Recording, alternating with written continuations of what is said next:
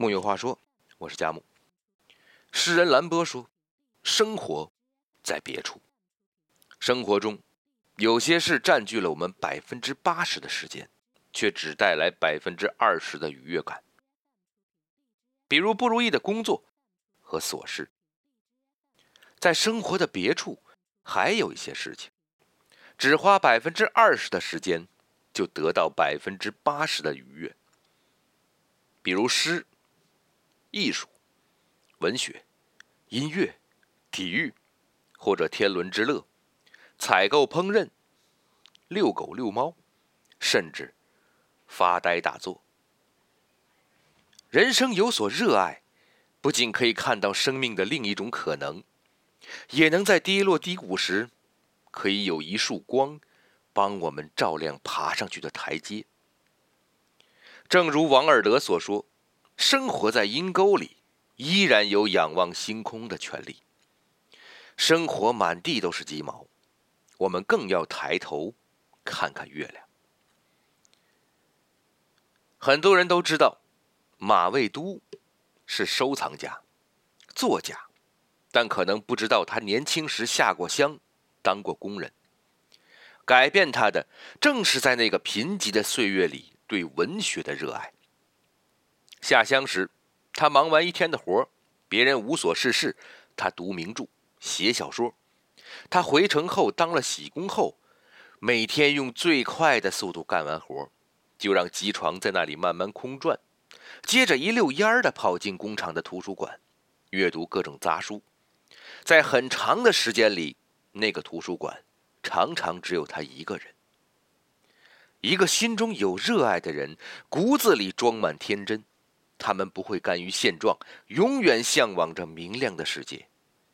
靠着一腔热爱与坚持，他写的《今夜幼儿园》得以在中国青年报上发表，马未都一炮成名。七十多天后，他就到中国青年出版社报道，当了一名编辑。热爱，给他开启了生命的另一种可能，并且实现了这种可能。很多时候。我们深陷生活中的一地鸡毛，心中的热爱被慢慢的遗忘，少年的热血渐渐的冷却。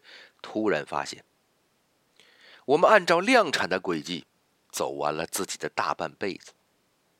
我们与别人无异，所幸的是我们平凡，不幸的是我们平庸。命运尽是变数，多年以后你会感激那个。当年无用的热爱，竟导演了忠于内心的人生轨迹，给有限的生命带来无限的可能。还有一个人，李安。李安成名之前，在家里当了六年的家庭主妇，那段日子，他闲赋在家，没有了收入，于是主动承担起了家务，日复一日，家庭的琐事也耗尽了他的精力。吞噬了他的自尊心，他甚至一度想改行学电脑。幸好妻子对他说：“学电脑的那么多，不差你李安一个。”面对这段经历，他笑言：“如果我有日本丈夫的骨气，早就切腹自尽了。”可这些并没有让他绝望，他心中还有电影。他依旧每天坚持大量的阅读、拉片、写剧本。偶尔也帮人拍小片当剪辑助理或者剧务，保持着对电影的敏锐。终于时机成熟了，他凭借推手获得了荣誉，走出了人生的低谷。对一事一物的热爱，能在一个人落魄时拯救他。我们都有过低谷，或失业，或失恋，以及其他一些挫败。这时可以暂时躲进我们热爱的事物里。在里面沉浸，并获得治愈。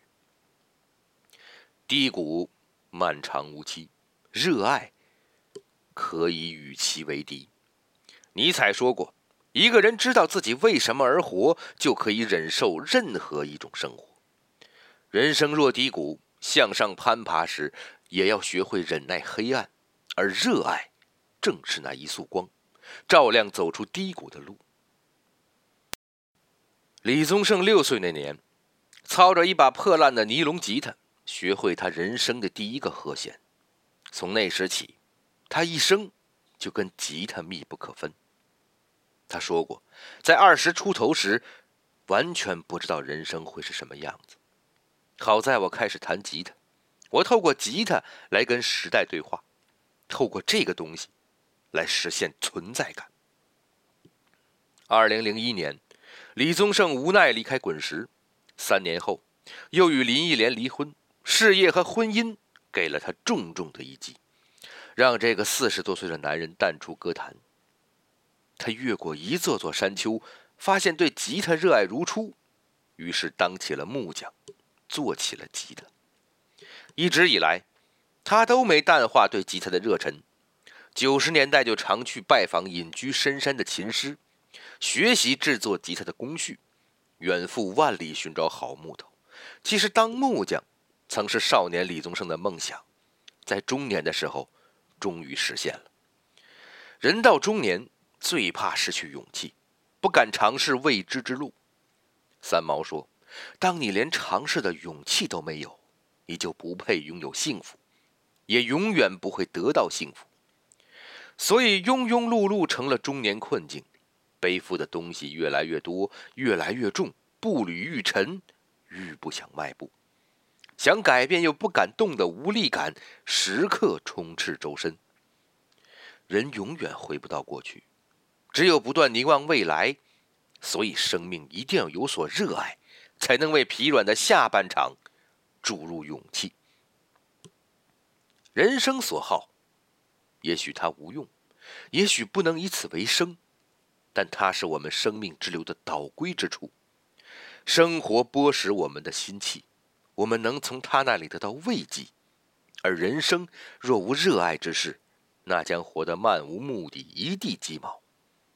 愿你终能找到一生所爱，从此无所畏惧。木有话说，我是佳木，咱们下回接着聊。